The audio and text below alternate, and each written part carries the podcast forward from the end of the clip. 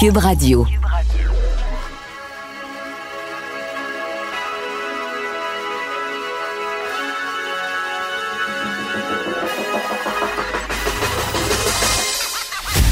Jonathan Trudeau. Joe, Trudeau et Maude Boutet. Franchement dit. Cube Radio. Bon mardi, aujourd'hui on est le 5 mai 2020. Mon nom est Jonathan Trudeau. Bienvenue dans Franchement dit à Cube Radio. Je suis avec Maude Boutet comme à chaque jour. Salut Maude! Salut! Voyons, t'es en train d'étouffer avec ma salive, ça commence bien. Je suis comme mon dieu, Et c'est un faux départ! Alors la salive a, a juste Ça, voulu rentrer hein? dans le mauvais pipe, là, mais finalement j'ai comme oups, j'ai ajusté la patente. Euh, mon ami Richard oui. Martineau, là, c'est Oui. un. Il y a, il y a l'effet d'un Red Bull sur moi.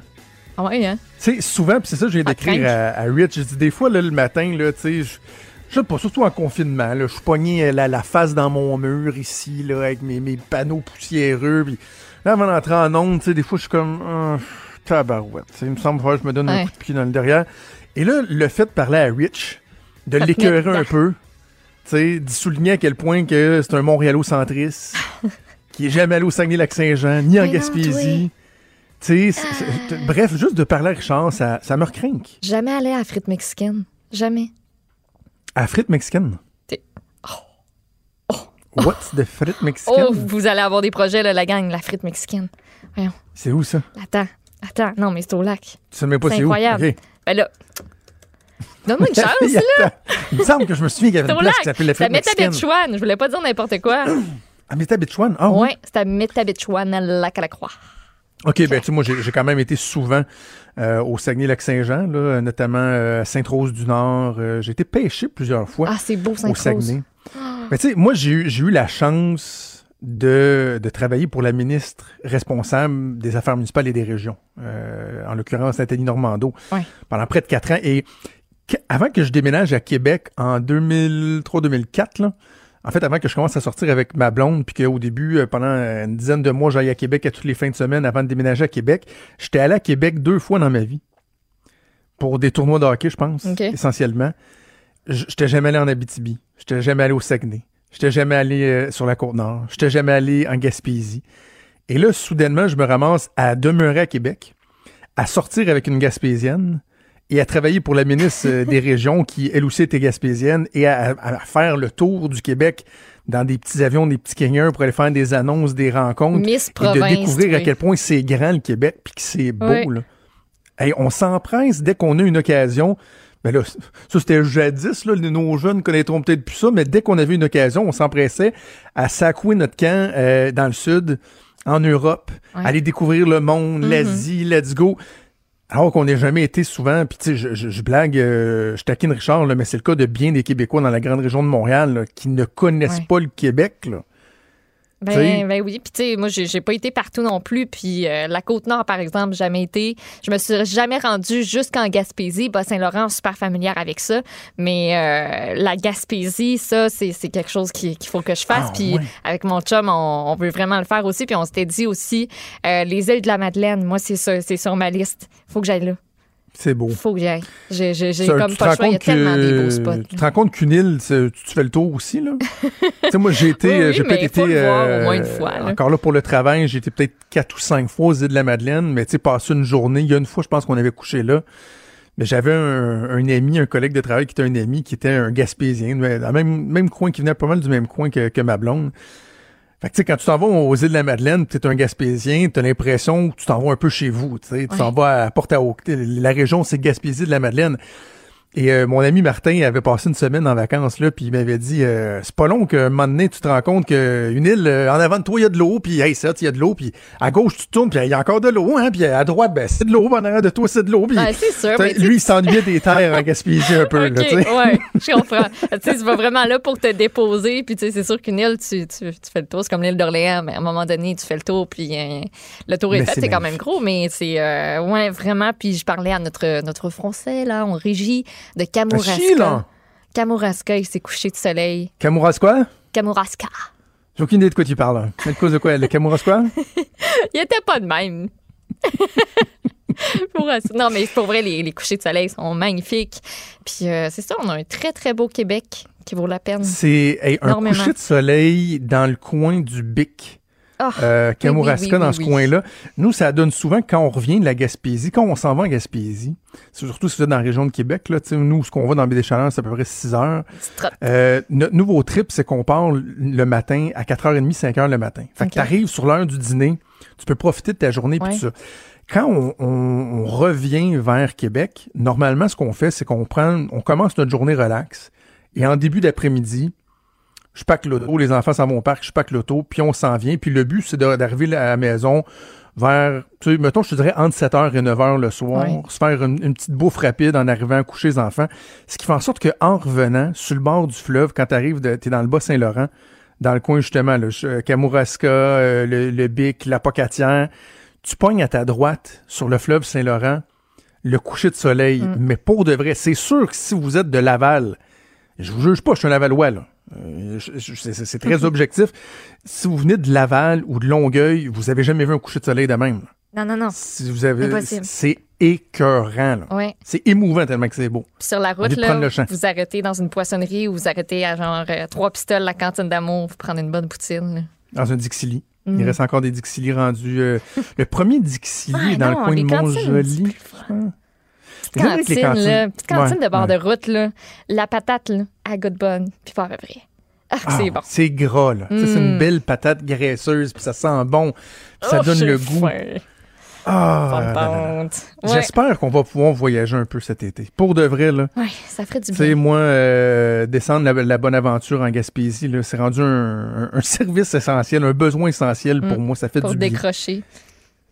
L'odeur même chose dans Port-Neuf. Si on peut se rendre dans Port-Neuf, euh, les gens de la grande région de Montréal, au moins être capable d'aller dans, dans les Laurentides sans, sans transporter le virus, évidemment, Mm. là, quand la, la situation sera sous contrôle. Mais moi, j'ai jamais autant eu le, le plais- l'envie, en fait, le désir de, de louer un, un Winnebago. Là. Juste dire, je pars en. Winnebago, je fais le tour, là. Tu t'arrêtes, tu dors, tu... Ah, La vie, la belle vie. Ça donne donc bien le goût. oui. Puis on n'a même pas, tu sais, il y en a plein qu'on n'a pas parlé. Le Tadoussac, c'est hyper beau. Puis si vous avez jamais Oui. vu les baleines de toute votre vie, là, c'est un spectacle vraiment. Tu sais, tout le monde dit, ben là, on va laisser ça aux touristes, aller voir les baleines. Les baleines, moi, c'est au-dessus de ça.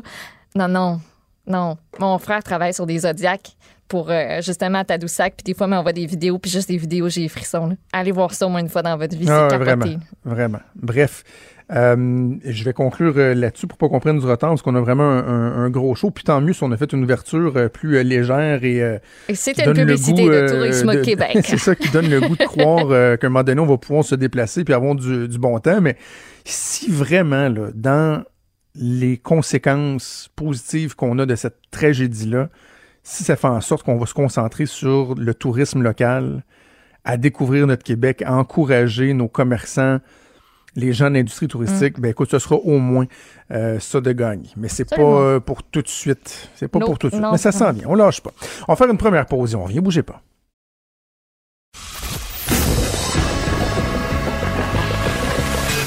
Franchement dit. Appelez ou textez au 187 Cube Radio 1877 827 2346. La semaine dernière, euh, sur les ondes de Cube, également dans euh, le Journal de Québec, Journal de Montréal, j'ai été très sévère à l'endroit de la Fédération autonome de l'enseignement et euh, particulièrement son dirigeant, Sylvain Mallette. Et je vous disais, euh, je suis pas seul à tenir ce discours-là. Là. Allez pas dire, oh, c'est bien, lui, c'est un antisyndicaliste ou quoi que ce soit. Non, non. Il y a plein d'enseignants qui m'écrivaient puis qui me disaient, on se reconnaît pas au travers de ce syndicat-là, euh, on est gêné, etc. Mais très peu osent prendre la parole publiquement ou prendre la plume et dire euh, tout haut ce que plusieurs pensent tout bas. Mais il y a une enseignante qui a osé le, le faire dans une lettre ouverte percutante publiée dans la presse plus ce matin.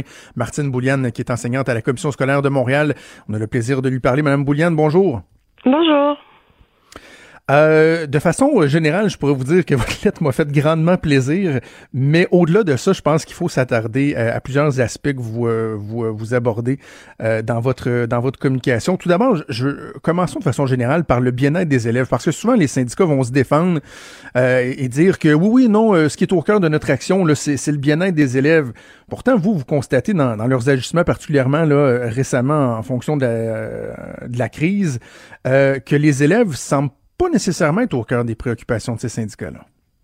Ben, à vrai dire, je pense que si on, veut vraiment euh, penser aux élèves, euh, c'est important de réouvrir les écoles.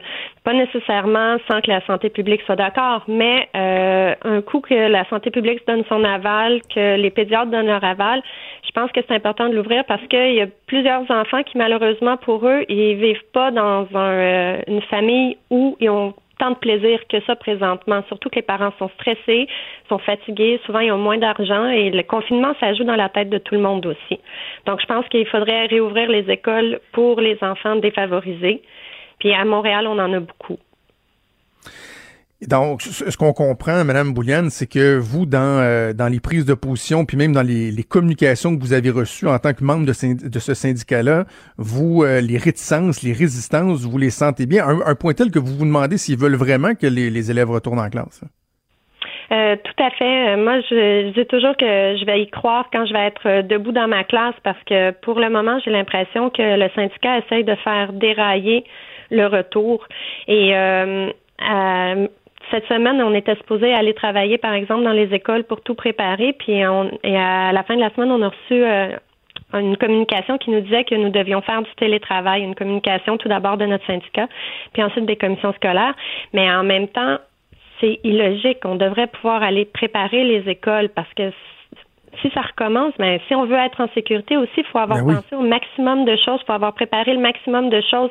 Et c'est pas vrai que c'est pareil que de préparer quand tu es chez toi puis que t'as pas tu vois pas ta classe puis que tu peux pas bouger tes mains, que tu peux pas tout organiser parce que c'est une grosse réorganisation. Je pense qu'elle est possible, mais je pense qu'il nous faudrait il nous faudrait du temps, pas tant repousser encore, mais plutôt nous envoyer maintenant travailler. Et là, c'est que le discours, dans le fond, on, le voit venir. Là. On voit clair au travers de leur jeu, c'est-à-dire que euh, à la veille de la réouverture des écoles ou au moment de la réouverture des écoles, par exemple, la FAE va dénoncer le fait que les mesures suffisantes ne sont pas en place, mais en même temps, on vous suggère de pas aller préparer vos classes puis de rester chez vous. Ben, je peux pas présumer de ce que va faire la FAE, mais c'est certain que euh, si ça recommence ou si ça recommence pas parce que le syndicat dit ah finalement euh, les conditions sont pas là, mais ils n'auront pas fait tout dans leur possible pour que ça ça recommence les écoles puis que ça recommence bien aussi.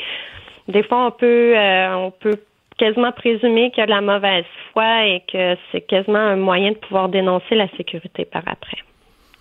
Un des éléments qui euh, qui est j'ai envie de dire intéressant, mais à la fois préoccupant dans, dans votre lettre ouverte, c'est que vous, dites, vous dites que vous seriez pas surpris que le gouvernement ait précipité le, le retour en classe parce que les syndicats ont, ont, quoi mis des bâtons dans les roues dans euh, par rapport à notre capacité à poursuivre l'enseignement, comme euh, par exemple les enseignants en Ontario euh, l'ont fait. encore là, vous avez des, des éléments, des, des, communications qui démontrent que le, le, syndicat vous mettait des bâtons dans les roues, évitait que vous alliez plus loin, vous en fassiez davantage.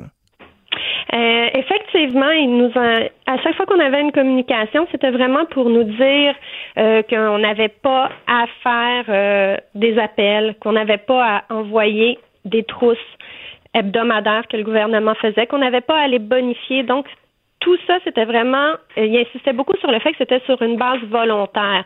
Mais on s'entend qu'on a notre plein salaire depuis le début du confinement. Donc, mais je pense que la plupart des profs ont été quand même proactifs. Euh, je crois pas mhm. qu'il y en a beaucoup qui ont rien fait, mais ça fait juste démontrer que le syndicat, il n'était pas là pour euh, le bien-être des élèves nécessairement. Il était vraiment euh, d'un point de vue beaucoup plus corporatif. Mais quand vous dites, il insiste sur le fait, par exemple, que vous n'avez pas à en faire davantage ou entrer en contact avec les enseignants, avec les élèves, est-ce qu'au moins il vous encourageait à le faire? Ben, il nous encourageait pas à le faire. Il disait euh, c'était plus sous la formule euh, euh, les directions peuvent vous demander de d'appeler les élèves. Toutefois, vous n'avez pas à donner de compte ou quelque chose du genre. C'est plus ce genre de formulation là qu'on voyait. OK. Moi, je dis souvent, euh, Madame Bouliane, que ce que je trouve dommage avec ce, ce discours-là des syndicats qui souvent s'apparentent à une espèce de troupe de l'opposition, là, on s'oppose pour s'opposer, c'est que ça, ça, ça, ça met le focus au mauvais endroit parce que les enseignants, ils ont des revendications qui sont pertinentes. Il y a des difficultés auxquelles on doit s'attarder. Sauf que là, euh, souvent, au mieux, ce, ce discours-là, euh, unilatéralement négatif, amène une certaine indifférence dans la population ou au pire, un jugement négatif. Et là, quand vous faites référence au fait que vous avez votre plein salaire, euh, alors a des travailleurs essentiels, euh, des travailleurs dans le domaine de l'alimentation, ces gens-là, eux, continuent à aller travailler avec des risques qui sont très importants. Vous le sentez, là, qu'il y a une espèce de, ressac dans l'opinion dans l'opinion publique, là, à ce discours-là des syndicats? Euh, oui, beaucoup. Mais pense qu'il y a quand même aussi euh, plusieurs enseignants qui, pensent du moins en partie comme moi. Euh, je, je pense que je suis pas seule, mais c'est quand même sur les réseaux sociaux, par exemple, c'est assez difficile à, à défendre ce point de vue-là souvent. Vous dites euh, de façon générale également qu'au fil des ans, et là je vous cite, euh, vous en êtes venu à me, vous dites, j'en suis même venu à me dire que les syndicats en éducation sont responsables de plusieurs problèmes d'apprentissage et du décrochage des élèves. C'est lourd de sens comme affirmation quand même. Mais à vrai dire, c'est que à force d'être toujours contre, ça donne vraiment, euh, c'est un discours complètement contre-productif à mon avis. Puis à un certain moment donné, que ce soit pour avoir de la crédibilité ou pour faire avancer les choses, ben il faut des fois être d'accord avec quelque chose. Euh, quand on est contre le fait de mettre en place euh, un centre qui ferait la qui, qui ferait la ventilation des recherches en éducation pour nous dire quelles sont les bonnes pratiques, je comprends pas pourquoi le syndicat est contre ça. Je veux dire, euh, on ne demande même pas de formation, de suivre une formation continue. Hmm. C'est juste un site Internet où les profs qui ont envie de savoir c'est quoi les résultats des recherches en éducation pourraient aller.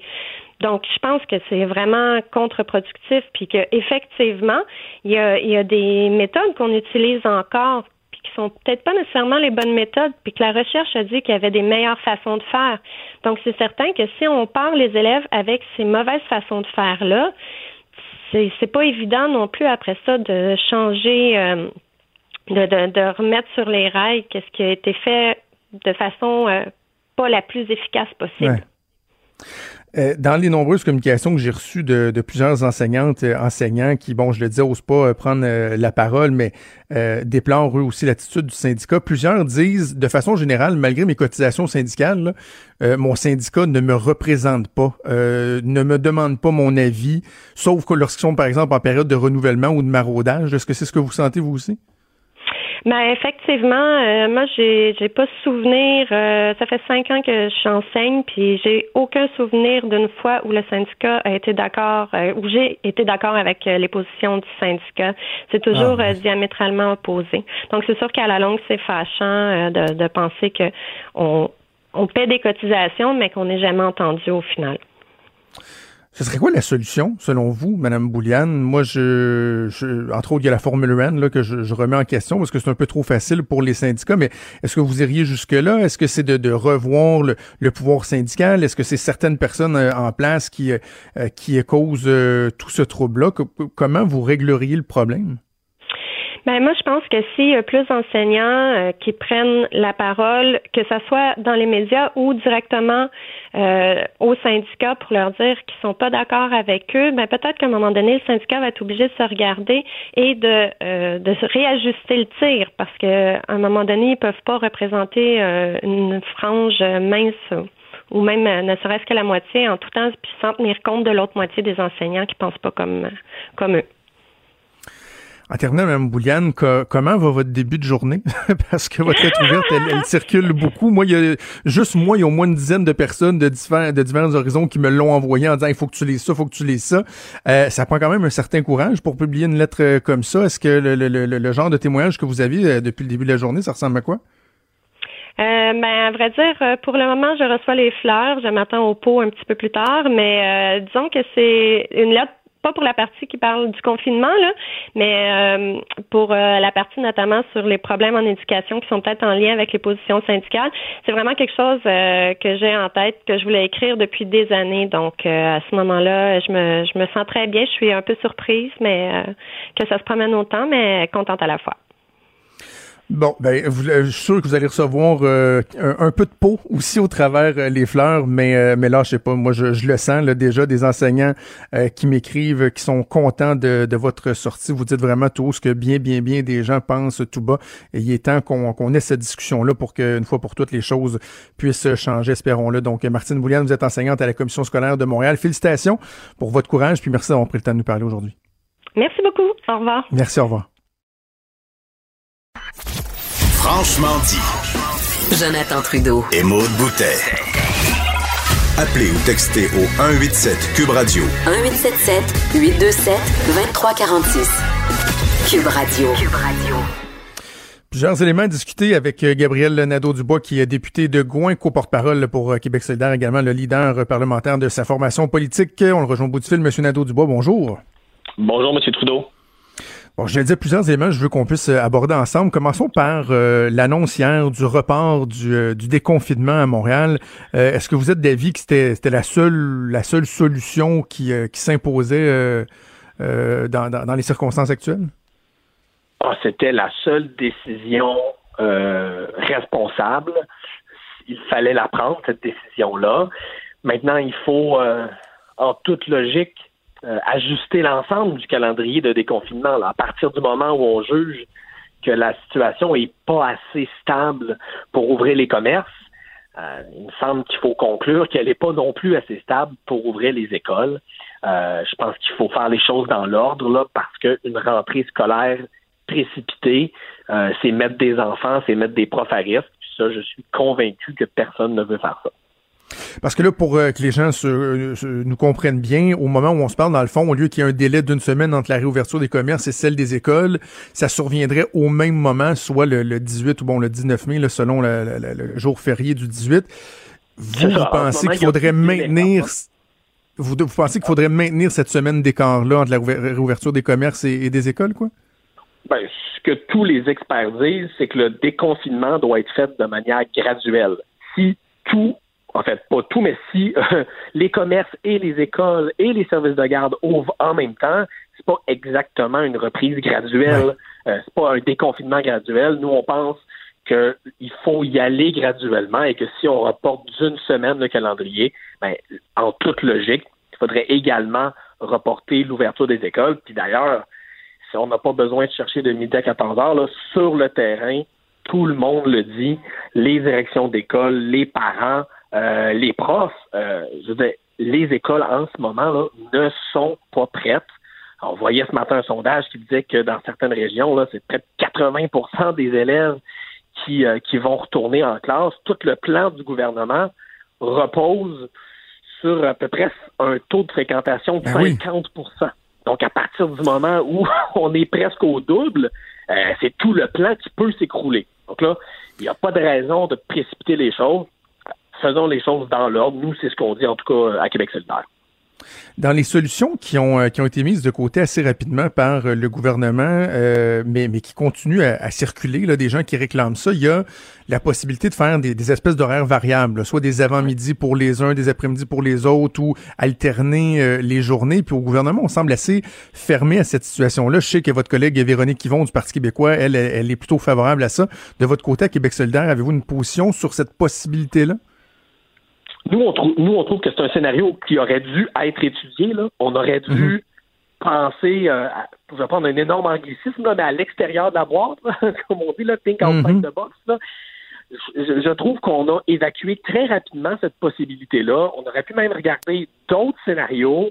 Euh, je, je, je, trouve qu'il y a eu comme un empressement à, à repartir la machine et, et je m'explique mal pourquoi. Euh, on aurait dû faire les choses dans l'ordre. C'est-à-dire d'abord s'assurer que tout est sous contrôle. Et là, pour ce qui est de Montréal, c'est très difficile de conclure que la situation est sous contrôle. S'assurer qu'on a les tests. Euh, préparer un plan en consultant le monde sur le terrain. Puis une fois qu'on a fait tout ça, établir un calendrier. Là, j'ai l'impression que du côté du gouvernement, on a été très pressé à établir un calendrier et depuis qu'on a fait le calendrier, on court après notre, notre propre échéancier. Je, je, je pense qu'on aurait avantage euh, à prendre un temps d'arrêt, à réévaluer, puis à reconstruire un calendrier qui est plus réaliste par rapport à ce qui se passe sur le terrain. C'est ça, c'est pour ça que dans, un communiqué de presse ce matin, vous dites que le, gouvernement ne doit pas mettre la, charrue devant les bœufs. Puis là-dessus, je vous rejoins euh, euh, à 100% Il y a la réalité du reste du Québec et il y a celle de Montréal. On regarde dans les courbes du nombre de cas répertoriés, des hospitalisations, euh, également évidemment des décès. on n'est pas à la baisse. Là. On n'a même pas atteint un plateau à Montréal. Ça continue à progresser. Exactement. Puis tu sais, moi, je suis pas un expert de santé publique, puis jamais vous allez m'entendre essayer de m'improviser expert de la santé publique ou de l'épidémiologie, là. Mais ce que les experts, eux, nous disent, c'est une des conditions essentielles du déconfinement, c'est que la situation soit sous contrôle. Mais en ce moment, à Montréal, la situation, elle n'est pas sous contrôle. Il suffit de mettre le petit orteil euh, sur l'île pour s'en rendre compte. Je prends la balle euh, au bon, euh, M. Nadeau-Dubois, parce que vous dites que vous n'êtes pas un expert de santé publique, mais vous êtes pas mal un expert de, de, politique. Euh, comment vous avez interprété la sortie de la ministre des Aînés, Marguerite Blais, ce week-end, qui a refusé de prendre toute responsabilité, sans dire qu'elle est responsable de tous les maux de la planète? À un moment donné, il y a aussi un, principe d'imputabilité, je pense, qui, qui doit s'appliquer, mais en fin de semaine, elle, elle refusait de prendre le blanc. Là, on voit qu'elle va être aux côtés du, du premier ministre aujourd'hui pour annoncer un plan de déconfinement pour les aînés en, en RPA, en résidence pour personnes âgées. Comment vous avez réagi à cette sortie-là de la ministre Blais? Hmm, très mal. Euh, il y a, quelque chose dans notre système qui s'appelle la responsabilité ministérielle. Oui.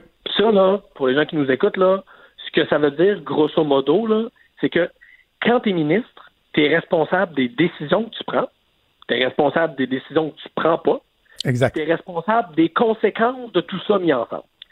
Et Mme Blais, là, elle a une belle image publique, là, mais elle est en politique québécoise depuis des années. Elle était déjà en politique au temps de Jean Charest et elle a été responsable des aînés à plusieurs reprises dans la dernière décennie.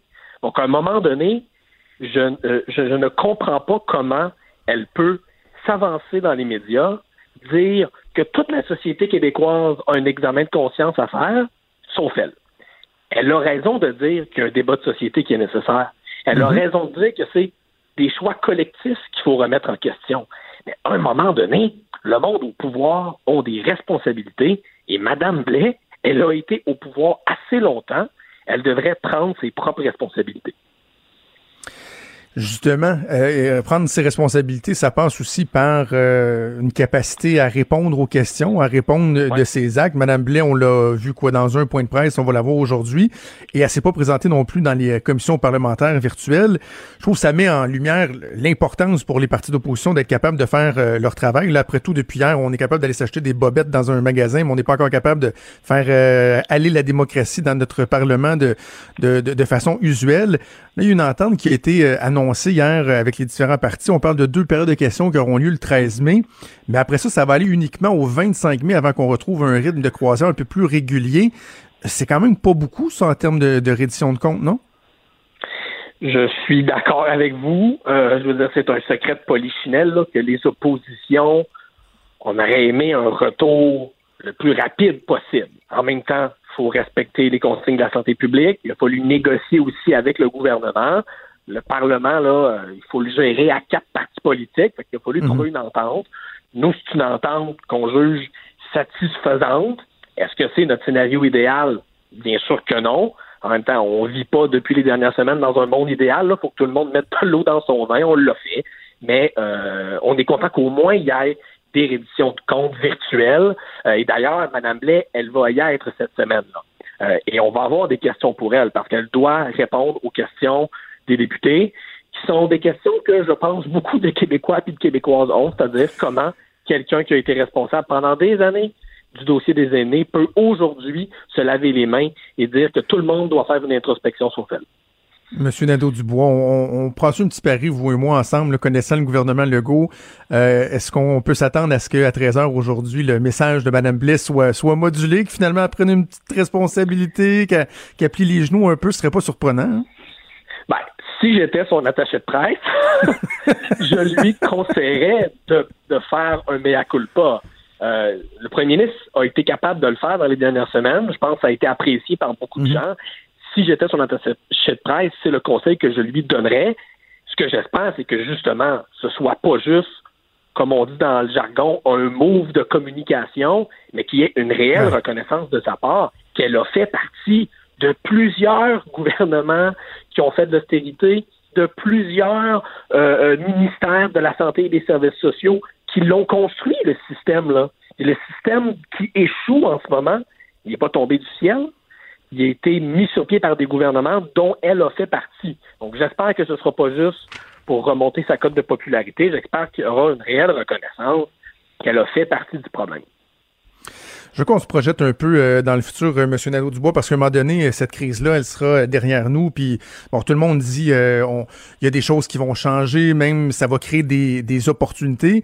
Par contre, il y a certaines personnes qui disent, mais faut faire attention de ne pas sacrifier des priorités qu'on avait euh, avant la crise. Et la question environnementale est souvent remise de l'avant. Certaines personnes disent, ouais, ben là, le transport en commun, euh, ça va peut-être être moins populaire. Euh, l'usage du, plastique, le, plastique à usage unique, on a mis des projets de côté, notamment dans les épiceries avec la situation actuelle. Donc, est-ce que vous craignez justement que la question environnementale qui vous est si chère en prenne pour son rhume ou au contraire, vous y voyez une opportunité de baser notre langue sur euh, des éléments, des éléments nouveaux qui seraient, qui seraient porteurs pour, euh, pour la question environnementale? Moi, j'y vois davantage une opportunité. On, on, dit souvent les crises sont des opportunités. Puis la crise actuelle, elle est tragique, elle est épouvantable. Et ce serait encore pire si on se saisissait pas de cette crise-là pour prendre des bonnes décisions puis pour faire des changements. Ce serait des sacrifices encore plus inutiles si après ça tout redevenait hmm. comme avant. Euh, quand les économies vont mal, quand il y a des récessions, ce que les gouvernements doivent faire, puis ce qu'ils, je l'espère, vont faire, c'est investir pour redémarrer l'économie. Là, on parle de milliards de dollars. Donc là, la question qui se pose, c'est où est-ce qu'on met cet argent-là? Ça, c'est une décision politique, c'est pas juste une décision économique, parce que quand on investit des milliards, on, réalise un projet de société, dans le fond. Puis là, la question, c'est où est-ce qu'on va mettre cet argent-là?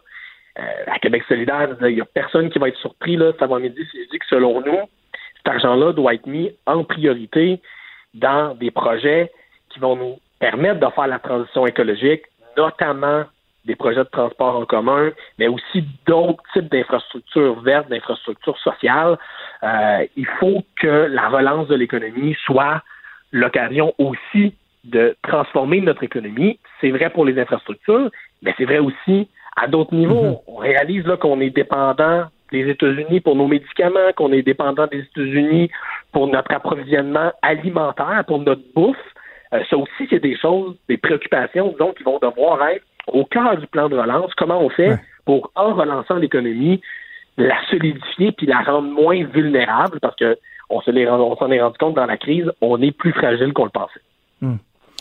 Hmm je vous pose une question un peu plus euh, philosophique parce que j'ai vu ça beaucoup passer sur euh, dans des commentaires sur les médias sociaux, notamment depuis le euh, début de la crise. je, je me souviens pas de vous avoir entendu faire la promotion de ce concept-là nécessairement, mais dans l'idéologie solidaire, l'idée de la décroissance revient quand même assez régulièrement. Je dis pas que c'est central, mais ça revient quand même assez régulièrement. Là, il y a bien des gens qui disent, puis comment vous aimez ça la décroissance Tu sais, quand on, voit à quel point il y, a, y, a, des effets qui sont qui sont pervers en ce moment, ça nous dit quoi sur cette idée-là de, décroissance économique? Oui, ben c'est ça. L'idée de décroissance, elle n'est pas dans le dans le programme de Québec solidaire. Ça fait pas partie de notre de nos propositions politiques. Mm-hmm. Moi, ce que je pense, c'est que ça dépend de quoi on parle.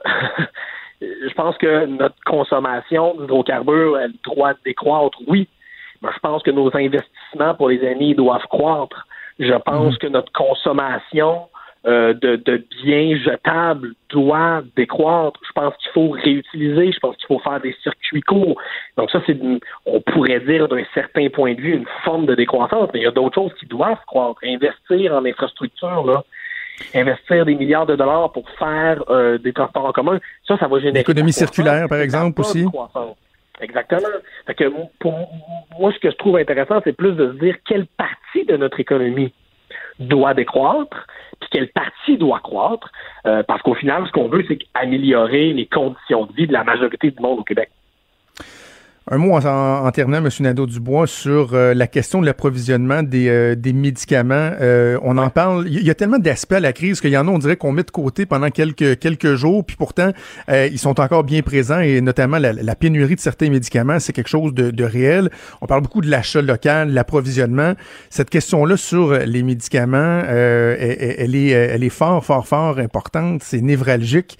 Vous, de votre côté, vous plaidez pour la création de, de Pharma Québec, c'est ça? Hein?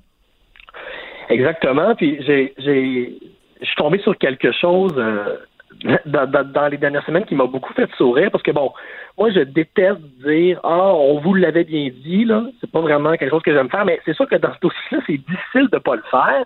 Parce que je, suis retourné l'autre fois sur le site que Amir Kadir avait mis en ligne en 2015 quand il a déposé son projet de loi sur Pharma-Québec, sur la création donc d'une société d'État pour rendre le Québec le plus autosuffisant possible en termes de médicaments.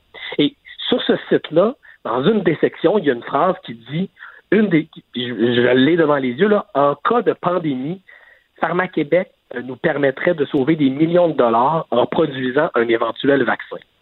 Là, je suis tombé sur cette phrase-là, puis je me suis dit, aïe, aïe, c'est quand même extraordinaire de voir que déjà en 2015, Amir Kadir avait mis le doigt sur hmm. ce problème-là, puis avait, comme on dit dans le jargon, avait levé le flag pour dire attention les amis, s'il y a une pandémie, on va être trop dépendant de l'extérieur, puis on va être fragile. Donc, c'est très difficile pour nous dans le contexte de pas dire là, là, on l'a vu à quel point on est fragile. Il a fallu que Trump a à peine claqué des doigts, puis on a presque eu une pénurie de masques.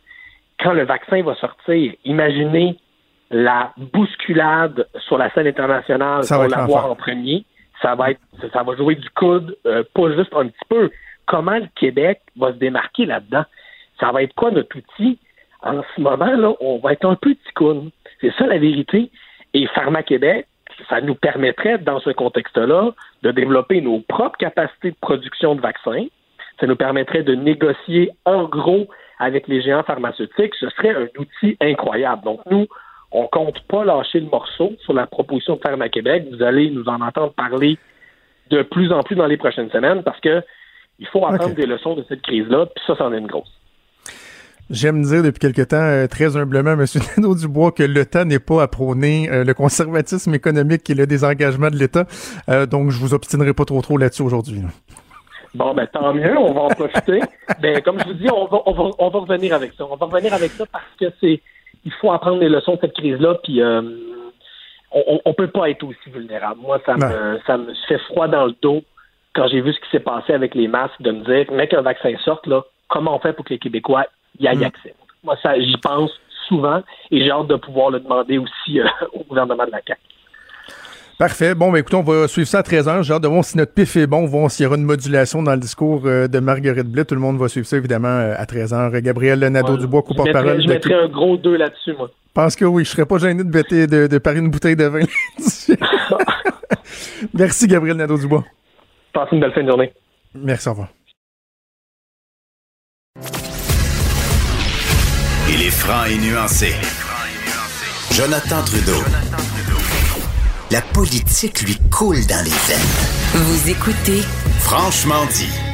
On va parler de politique américaine avec notre spécialiste Luc La Liberté. Salut Luc. Oui, bonjour Jonathan. Tout d'abord, un mot sur euh, la situation en ce moment euh, aux États-Unis par rapport à la crise, notamment sur euh, le nombre de décès enregistrés.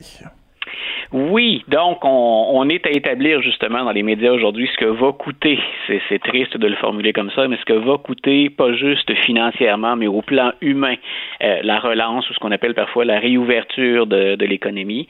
Euh, puis on envisage bien sûr des, des, milliers de morts. Et ce qui a semé un peu la controverse depuis deux jours, c'est que c'est le New York Times qui a obtenu, et ce serait de sources anonymes, euh, les statistiques internes de, de, de ce qu'on appelle la CDC ou les Center for Disease Control les, les, centres qui gèrent les, les épidémies aux, États-Unis. Et ce qu'ils disent, ces chiffres-là, ou ce qu'ils dévoilent, c'est des informations que l'administration Trump n'a pas euh, publicisées jusqu'à maintenant. C'est-à-dire que dès le mois de mai, mais surtout à partir du mois de juin, on va avoir un nombre de cas qui va être beaucoup plus élevé, semble-t-il, et un nombre de oh. décès beaucoup plus élevé. Actuellement, là, pour nos auditeurs, il y a approximativement entre 1500 et 2000 décès par jour attribuables à la COVID-19. On va grimper ce chiffre-là jusqu'à 3000 par jour selon les prédictions et ou les prévisions, devrais-je dire, le, terme est plus exact. Et ce qu'on dit aussi, c'est que si le président Trump a ajusté le chiffre, lui, de décès au total qu'on peut envisager, donc rappelons-nous, hein, il est parti de on a 15 cas, on va les régler, il est passé avec les semaines à 65 000 morts envisageables. Le président Trump, depuis son rassemblement de dimanche, ben, il dit maintenant on est à 80, 90 000 décès envisageables, peut-être 100 000. La CDC, elle, va jusqu'à 240 000 décès. Donc, c'est énorme. Et il faut avoir ça en tête au moment où on procède au déconfinement.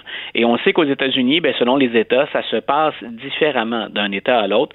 Il y a des États qui ont décidé, eux, plutôt de maintenir le confinement et des mesures très, très, très strictes de distanciation et de confinement, alors que d'autres États ont assoupli beaucoup leurs règles et souhaitent carrément euh, une relance rapide de l'économie. Donc, on, on, a vraiment un tableau ou une situation aux États-Unis qui, euh, mm. qui, qui, étonne, puis qui étonne dans, dans le mauvais sens. C'est une mauvaise surprise. Je suis curieux de t'entendre, Luc, parce que tu suis, euh, tu suis ça de tellement, de tellement près. Euh, souvent, lorsqu'on voit le, le, discours des, euh, des, des, des, des, extrémistes, des conspirationnistes, des complotistes, c'est, souvent ils vont se coller sur le discours du président américain, notamment par rapport euh, au pouvoir des médias, aux fake news, etc. Mais ce que ces gens-là prônent en ce moment et avancent, c'est qu'il y a une grande partie de la crise qui viserait l'objectif du, du, deep state, entre autres, serait de nuire au président américain euh, en, en, imposant une crise comme celle-là, en refusant de traiter les, les gens même lui, le président américain, il va pas jusque-là, il va pas dans cette direction-là. C'est-à-dire qu'il leur laisse la voie libre, il leur laisse le chemin. On se rappellera qu'au Michigan, ce qu'il a dit grosso modo, parce que faut, faut faire attention aussi. Là, quand on parle des opposants à Donald Trump ou encore des manifestants en faveur de la réouverture, il y a des gens qui, comme nous ici au Québec, pour la majorité des, des, des gens ou au Canada, euh, on s'inquiète. On a toutes sortes de réserves, puis parfois, bon, on hésite vers, vers quelle vers quelle donnée ou dans quelle direction doit-on aller? Puis euh, donnons ça à M. Trudeau et à M. Legault. C'est loin d'être facile à gérer comme situation des, recettes miracles, il n'y en a pas. Par contre, il y a à l'intérieur du groupe, donc des partisans du, président, des gens qui effectivement s'en remettent à de bien fausses informations et qui disent tout ça, c'est un complot démocrate ou c'est un complot des médias. Euh, le complot démocrate puis le complot des médias, il serait à l'échelle planétaire contre Donald Trump. C'est énorme. En soi, la, la thèse, elle est ridicule. Est-ce qu'ici, on nous présente le nombre de cas dans les CHSLD parce qu'on veut nuire à l'administration de M. Legault ou si on est capable de dire effectivement, il y a des chiffres, nous étions mal préparés pour cette situation-là. Il y a plusieurs gouvernements en cause, puis maintenant, comment règle-t-on ça, puis qui envoie-t-on au front? C'est exactement le même genre de thématique qu'on retrouve aux États-Unis. Et mm. selon ensuite ben, les informations dont on dispose, ou encore ce qu'on va privilégier comme valeur ou comme stratégie, ben, on n'ira pas dans la même direction.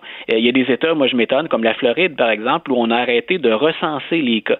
Donc, euh, en gros, ce qu'on pourrait convenir ou conclure, c'est si on n'a pas de statistiques, il n'y a pas de problème. On ne peut pas vous dire si la situation hein, se détériore. On n'en a pas de statistiques à, vous montrer ou à vous donner. Donc, il y, a, vraiment des approches très, très, très différentes. Et il semble qu'il y ait des gens prêts à sacrifier un certain nombre de vies humaines en se disant, ben, pour le bien-être collectif ou pour l'économie, c'est plus difficile à défendre, me semble-t-il. Mais on dit, ben, on va de l'avant. Alors qu'il y en a d'autres qui disent non, déconfinons, on n'a pas le choix, mais faisons-le très progressivement avec toutes les, les, avenues possibles qu'on se donne pour être en mesure de reculer ou encore de stabiliser la situation. N'allons pas trop vite. Et c'est un peu ça à quoi on assiste là, sur, à, l'échelle de la planète. Si on faisait le tour des pays touchés par la COVID-19, presque tout le monde en est rendu là actuellement. On déconfine, mais on le fait à quelle vitesse, de quelle manière, avec quelle mesure? Euh, donc, on, est loin d'un complot, d'un complot des médias américains qui, pour l'essentiel, même si on sent la couleur euh, progressiste ou conservatrice encore dans le traitement de la catastrophe, reste mhm. que dans l'ensemble, pour les faits, ils font un bon travail. Une chose est certaine, c'est que la, gestion de la crise, euh, il y a bien des gens qui, qui, soulèvent des questions par rapport à, la gestion que Donald Trump a faite de, la crise. Et là, il y, a, certains stratèges qui commencent à penser que ça pourrait euh, assurément avoir un impact sur euh, l'issue de la prochaine élection c'est intéressant. Je publiais, euh, je publiais un billet ce matin, mon, mon premier billet, billet pardon, sur le blog du, du journal ce matin. Euh, c'est un ancien, c'est toujours un stratège affilié aux démocrates, mais c'est un ancien conseiller politique de Bill Clinton, Doug Sosnick. Pour la majorité de nos auditeurs, j'imagine que le nom de Sosnick n'est pas familier, l'ont-ils déjà entendu. Pour les passionnés de politique, peut-être que ça vous dit quelque chose parce que Sosnick fait partie de ces nombreux individus qui, à chaque élection, y vont de prévision, qui analysent les statistiques, la stratégie politique. Mhm. Puis on peut se dire, ben, c'est un démocrate, est-ce que c'est fiable? Bien sûr que oui. Les démocrates n'ont pas intérêt à l'interne à se mentir sur les chances réelles, tout comme les républicains à l'interne savent à l'avance, hein, tu as fait de la politique, tu le sais mieux que moi encore, on a une idée du terrain avant l'élection. Donc, c'est exactement ce que fait Sosnick. Et ce qu'il dit, ce qu'il fait ressortir, lui, euh, dans, des chiffres qui ont été publiés aujourd'hui, euh, puis je laisse même le lien à la fin de mon blog, l'étude, elle est très intéressante, c'est Donald Trump a maintenu des chances sérieuses euh, d'être réélu. C'était, ça se jouait sur le fil du rasoir jusqu'à temps que commence la crise de la COVID-19 aux États-Unis. Grosso modo, on était dans un mouchoir de poche, on en avait déjà parlé tous les deux, où vont aller les quelques indécis qui restent ou les quelques républicains déçus?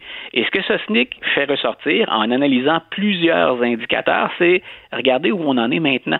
Et depuis le début de la crise de la COVID-19, il s'est passé trois choses. Euh, Joe Biden a stabilisé sa, position chez les démocrates. Il n'a plus, il, euh, il n'a plus Bernie Sanders dans les pattes. Donc, on se regroupe. Ça, les démocrates l'ont fait.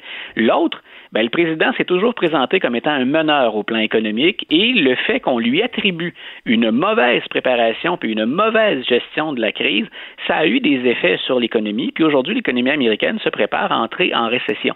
Donc, ce que dit Sosnick, c'est prenez ces chiffres-là, prenez ces données-là, puis vous avez un président qui baisse dans les sondages partout et il publie un tableau dans lequel il y a six États pivots qui sont mentionnés, ce qu'on appelle les fameux swing states, donc le Michigan, la Pennsylvanie, le Wisconsin, il embarque là-dedans l'Arizona, la Caroline du Nord et la Floride. Et dans les six États, et les démocrates n'ont pas besoin des six. Dans les six États, Joe Biden a une avance et dans certains cas, elle est très confortable. Donc, c'est le Michigan c'est le Wisconsin, pardon, c'est le plus serré. Il ne mène que par 3% ce qui est habituellement la marge d'erreur d'un sondage. Dans tous les autres États, là, sa marge est confortable, au-delà de ce qu'Hillary Clinton avait comme, euh, chiffre au même moment en 2016.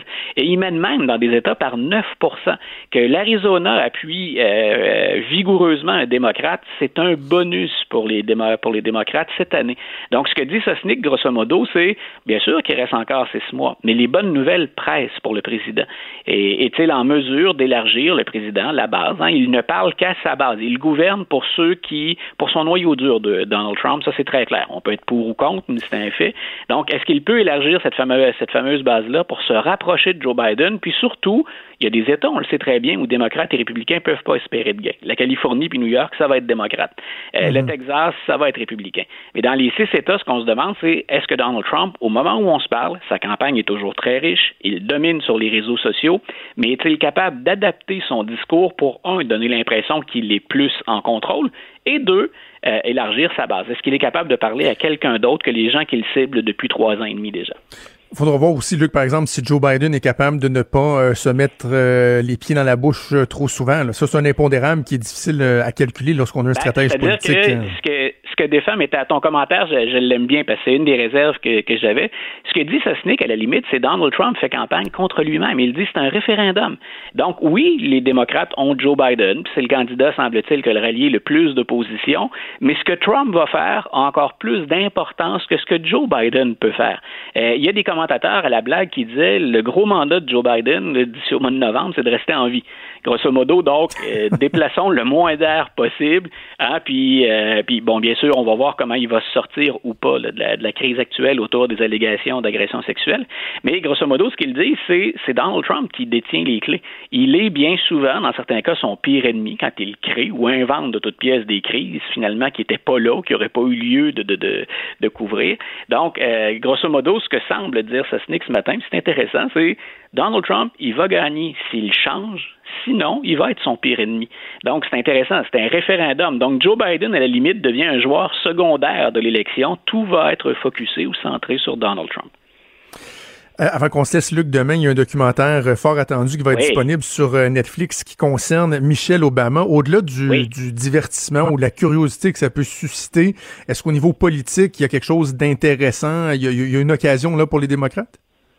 Pour ceux qui ont euh, pour ceux qui ont lu la biographie de Michelle Obama, vous n'apprendrez pas grand-chose. Donc c'est le documentaire qui est euh, centré sur le livre Becoming, devenir.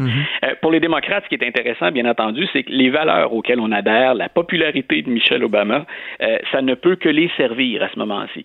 Donc on sait que déjà que les, les, Obama, ça n'a pas été suffisant pour renverser Donald Trump en 2016. Là, ils appuyaient Hillary Clinton aussi.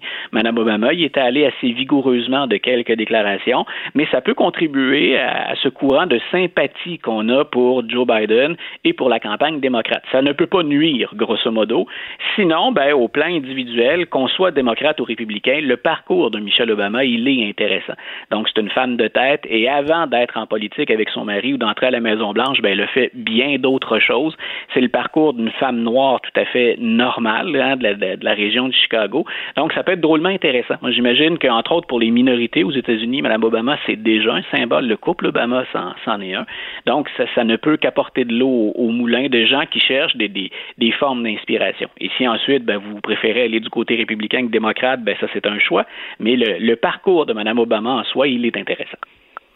Très hâte d'écouter ça. Quand j'aurai fini de Last Dance, écoute, c'est toi qui m'avais allumé sur ce documentaire-là, sur l'époque euh, des Bulls de Chicago et Michael Jordan. Moi qui n'ai pas un fan de basketball, je me, ça me fait réaliser que quand j'étais plus jeune, je suivais ça parce que les, les Scottie Pippen, Dennis Rodman, tout ça, je les connaissais tous.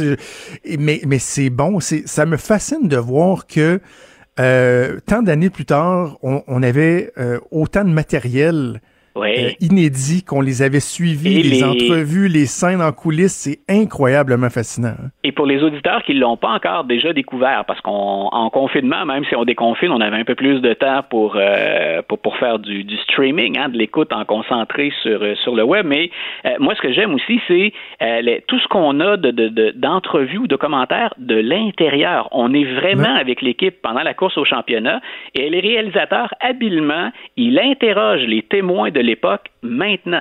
Donc, on a le regard 2019-2020 sur des commentaires qu'ils ont faits en 1998 exact. ou avant. Donc, il y a une mine de renseignements. Puis écoute, pour un, un, gars qui était en manque de sport, point, j'ai joué au basket déjà, là, mais pour un gars qui était en manque de sport, point, je, hier soir d'ailleurs, c'est, je me suis couché très tard et je le, je le dois à Michael Jordan puis à The Last Dance. euh, je, je, me suis rappelé qu'il y avait de nouveaux épisodes hier soir, finalement, je me suis laissé emporter. Je les ai euh, consommés les deux bout à bout. Parfait, ça. Parfait. Ça. Ben écoute, Luc, on se reparle le vendredi. Je te souhaite une excellente semaine d'ici là. Bonne semaine à toi aussi. Bye. Salut. Vous écoutez Franchement dit. Alors hier, c'est la première euh, journée du euh, de la relance de l'économie, du déconfinement, de la possibilité pour euh, la plupart des commerces mis à part évidemment dans la grande région de Montréal, de réouvrir leurs portes. On a vu que l'affluence mm -hmm. a été assez euh, importante, mais aussi on a annoncé donc le report du déconfinement dans la grande région de Montréal. Beaucoup de questions euh, que ça soulève. On va en discuter avec le directeur général du Conseil québécois du commerce de détail, une, organisa une organisation qui représente la grande majorité des euh, entreprises du commerce de détail. Donc Stéphane Drouin que je joins au bout du fil. Monsieur Drouin, bonjour. Bonjour, Monsieur Trudeau, ça va bien? Bon, ça va très bien. Dites-moi de, votre côté, vos membres, est-ce que vous avez eu des, des échos de comment s'est passée cette, cette première journée de reprise des activités? Ah, écoutez, on a eu beaucoup d'échos hier, effectivement, parce que ça a été une belle journée de réouverture. Euh, on, est, on avait toujours un espèce de point d'interrogation pour savoir si les, consommateurs, les clients allaient être au rendez-vous. Et euh, les détaillants s'étaient très bien préparés là, de toutes les façons possibles pour euh, l'application des règles sanitaires et, les, et aussi créer une expérience de magasinage quand même agréable dans le contexte. Et euh, hier, les deux, les deux se sont rejoints. Là, les consommateurs étaient là et tout s'est bien passé dans les magasins. Là. Les consommateurs étaient disciplinés, les, les, les gens des magasins étaient accueillants. Ça fait que ça a été une belle journée hier. OK, parfait. Donc, ce qu'on comprend, M. Drouin, c'est que le fait, il y a quelques semaines, entre autres, je parlais avec le, le président de la, la, Fédération des chambres de commerce du Québec, puis on se disait, on a bien, on a bien l'impression que le premier ministre là, lance l'appel aux commerçants. Là. Il, il, leur dit, préparez-vous, je vous télégraphie le fait que dans quelques semaines, on va réouvrir. Donc, ce temps-là, il, il, a été bien utilisé parce qu'on a vu qu'il y a eu affluence hier, mais pas de, de signes de non-respect ou de mesures qui sont pas euh, adéquates. Je dis pas qu'il peut pas y avoir des, des exceptions, mais vraiment, les entreprises se sont bien préparées, c'est ce qu'on comprend. Ben effectivement, nous, euh, dans le fond, on savait que ça s'en venait, on n'avait pas de date, mais donc on, on, a, on travaille avec des détaillants depuis euh, au moins trois, quatre semaines pour leur dire préparez-vous, préparez-vous, ça s'en vient pour que lorsque l'annonce va être faite, on a, le gouvernement nous avait demandé, puis les détaillants nous avaient dit on aimerait savoir au moins une semaine là, entre l'annonce puis l'ouverture. Donc, euh, mais euh, mais ils ont eu le temps avant là, tous les enjeux de de préparation des protocoles. Donc, les règles générales sont assez, euh, de, la CNSST, de la santé publique, sont assez larges. Donc, ils donnent des grandes lignes directrices. Mais après ça, l'appliquer selon chaque type de commerce, chaque secteur de détail, c'est un défi en soi. Et donc, ils ont eu le temps de réfléchir à tout ça, revoir le protocole. Ils ont été très créatifs aussi dans, dans l'application et aussi l'approvisionnement dans tout ce que ça comporte en plexiglas, produits, mm-hmm. désinfectants, etc. C'était quand même un beau défi. Puis, euh, on, comme vous dites, dans l'ensemble, ça s'est très bien passé hier. OK, je vous pose la même question que je posais hier euh, à Jacques Tanguay d'ameublement Tanguay parce que on le voit, bon, ce matin, là, euh, dans les journaux, on nous rapporte euh, certains commerces, certains champs d'activité qui vont faire de bonnes affaires. Par exemple, Club Tissu, hier, il y avait 300 personnes qui attendaient en ligne pour aller se procurer des, des tissus, des élastiques pour se faire des masques. Bref, il y a certains milieux qu'on voit qui vont, ils vont réussir à bien s'en tirer. Mais dans d'autres secteurs, j'ai vraiment l'impression que la rentabilité va être, va être un enjeu majeur parce qu'il y a, il veux pas, on reprend l'activité, mais il y a un ralentissement. Non seulement les gens ont peut-être moins d'argent à dépenser, mais euh, la distanciation, les mesures qu'on doit mettre en place qui sont très contraignantes vont venir comme nuire à la possibilité d'avoir des activités aussi, euh, aussi vigoureuses que, que par le passé. J'imagine que c'est un enjeu qui, qui est fort important pour vos membres. Ah, et vous, vous avez touché un point très très important parce qu'effectivement, bon, un, les détaillants qui sont fermés depuis six semaines euh, et plus, là, les, les coûts de, de, de cette fermeture-là sont très importants. Les coûts de loyer, euh, même tous des coûts afférents, donc ça, ça, pèse très lourd dans, dans, la, dans la balance financière des détaillants. Les coûts associés à la réouverture, donc autant l'approvisionnement de tout ce que ça comporte, euh, les, les, procédures additionnelles, le personnel additionnel que ça prend pour ouvrir ça, c'est certain que c'est un enjeu important. Donc, euh, c'est certain que le coût d'être fermé est plus grand que ça, mais, mais pour l'instant, il y a beaucoup de détaillants là, qui, euh, pour qui ça, ça, a coûté très cher et, qui sont en, en, difficulté financière. Il faut être, faut être très, très honnête. Là. Les prochaines semaines, les prochains mois vont être très, très importants pour la, la, la, la pérennité de, de plusieurs de nos détaillants. Et c'est pas juste les petits. Hein. Je pense, euh, je me souviens, bon, Vincent Marissal de Québec solidaire la semaine dernière disait, est-ce qu'on va assister à une espèce de darwinisme économique, de sélection euh, naturelle où les plus petits qui avaient un peu plus de difficultés vont vont disparaître, mais les gros joueurs aussi ont de la difficulté. Ce matin, on apprenait que Simons, par exemple, euh, se trouve dans une situation qui, est précaire. Donc, même des gros joueurs qui, par exemple, avaient fait des investissements substantiels au cours des derniers mois, des dernières années, là, vont avoir la difficulté à, avoir un retour sur leur investissement. Pour eux aussi, ça va être difficile. Ben totalement. Puis je vous donne un exemple. Je parlais avec un détaillant cette semaine d'une chaîne québécoise qui est trans qui est à travers le Canada, puis qui me disait écoute, moi, mon coût mensuel de loyer, c'est 5 millions par mois. Fait que vous voyez où la, le problème, les, les, les, grands détaillants, c'est juste proportionnellement plus grand le problème, mais il est aussi difficile à absorber. Là, ils sont pas euh, ils n'ont pas gagné à la loterie. Fait que donc le, défi pour eux est encore autant plus grand, c'est que les enjeux financiers sont juste proportionnellement plus grands. Et euh, pour plusieurs, là, les prochaines semaines, les prochains mois vont être très critiques. C'est pour ça qu'on on travaille très fort, nous, euh, présentement, là, tout ce qui touche les baux commerciaux, là, d'ailleurs, qui est encore un enjeu, mm-hmm. les frais de loyer dans les prochains mois, vous l'avez dit, les ventes vont être là. À quel niveau euh, c'est difficile encore à prévoir. Et, dans le contexte où les ventes ne sont probablement pas au niveau euh, d'avant et peut-être pas aussi rentables qu'avant, mais ben là, les coûts de loyer pèsent encore plus lourd dans la balance. donc, c'est important de, trouver des façons d'alléger ça rapidement. Et là, il y avait le gouvernement fédéral qui a annoncé un, programme d'urgence pour euh, justement le, paiement des loyers, mais vous, vous voyez des, des lacunes dans ce programme-là. Il n'est pas parfait. Là. Ben, ce programme-là, à la base, c'est intéressant. Le gouvernement a voulu euh, sortir un programme rapidement, là, puis euh, c'est correct. Mais d'un autre côté, on s'aperçoit qu'il y a beaucoup de, d'enjeux. Premièrement, le programme, ben, ça touche les petits commerçants.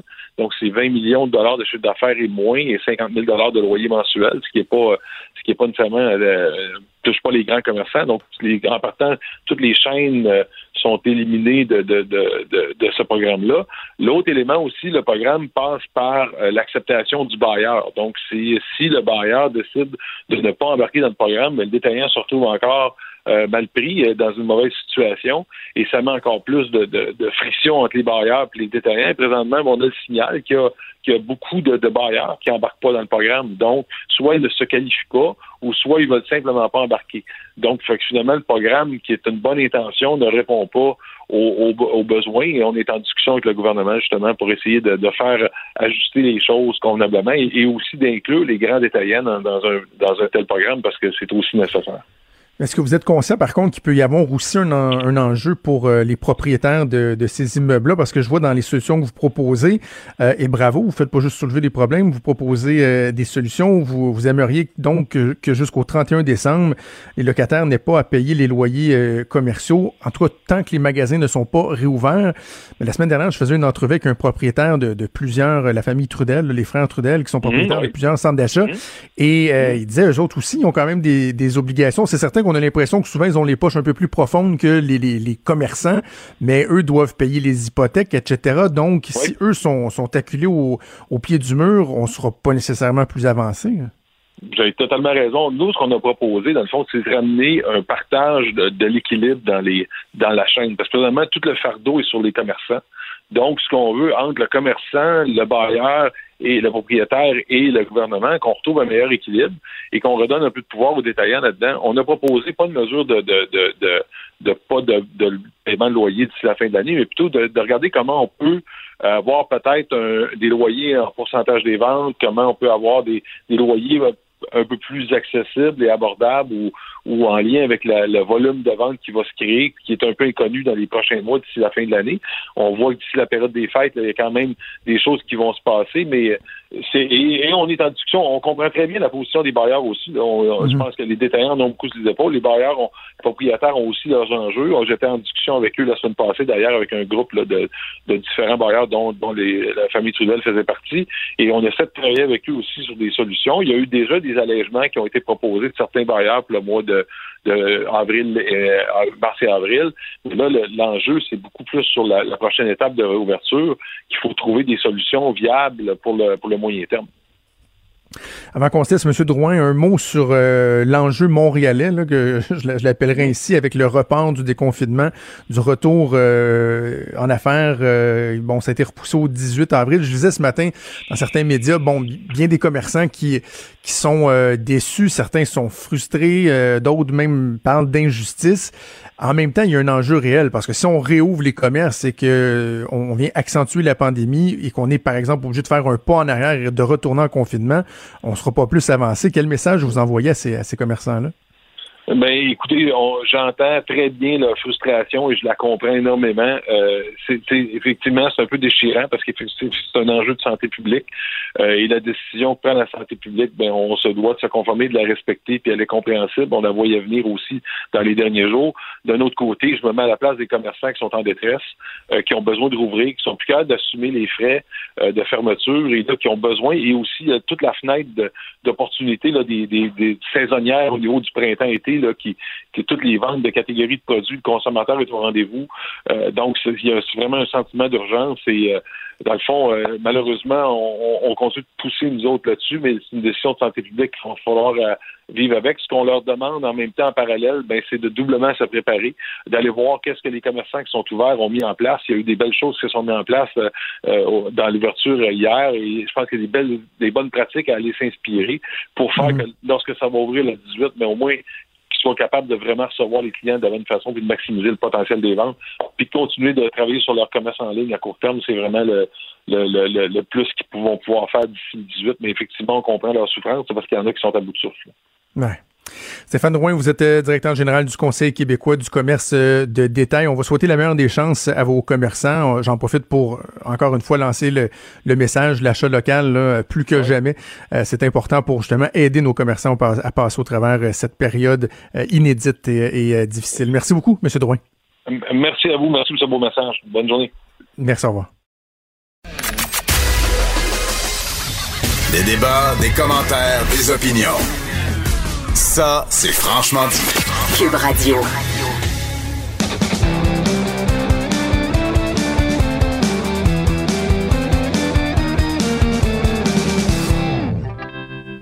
Chronique disque dur avec Stéphane Plante. Salut Steph. Salut Jonathan. Salut Maude. Salut. Est-ce que tu as bien dormi? Est-ce que tu as bien dormi? Revenons un instant avant de parler de tes sujets sur euh, Cube Musique. Es-tu satisfaite euh, de la journée du lancement d'hier? Ah oui, pleinement. J'avoue que c'était, ça faisait du bien. Euh, mais le, travail est loin d'être fini, par exemple. je veux dire, ça, se poursuit, puis on continue. Euh, il y a toujours des réajustements, tout ça. On a beaucoup euh, des nouvelles inspirations, même pour des, des playlists et du répertoire nouveau, tout ça. Donc, on se tient à l'affût plus que jamais pour tout ce qui est nouveauté et tout ça. Donc, euh, on est ouvert aux suggestions. C'est-tu quoi? Bravo. Parlant de suggestions, là, on reçoit même, euh, j'ai reçu un premier appel par rapport à Cube Musique ce matin en régie. Quelqu'un qui voulait euh, qui voulait des artistes rap, là, puis il y avait comme une vingtaine de suggestions, fait que vous allez recevoir ça par la malle. Ah. Ça s'en vient. Par la main. le chèque est dans le mal. Exactement. Ce qui est bon, c'est quand on reçoit des invités à Cube Radio, tu sais, c'est sûr qu'il y a des fois la perspective qu'ils peuvent avoir un- une reprise dans le journal, tu sais, ils peuvent avoir un article dans le journal, donc c'est comme une espèce de deux pour un. Mais là, en plus, s'ils nous chantent une petite toune, on pourrait même partager ça sur Cube Musique. Ben oui, non, C'est bon, hein? C'est c'est d'ailleurs un peu dans les plans. Là. Je veux pas euh, me commettre trop, mais des fois, je veux dire, les, les performances exclusives, c'est Wow. quelque part, c'est dans nos plans, c'est à, c'est à surveiller. OK, parfait. Parlant de, de performances exclusives, il y a euh, un projet qui a été euh, évoqué, par exemple, d'avoir des, des groupes de musique qui pourraient jouer dans, dans les cinéparcs. Est-ce que c'est réaliste? ça?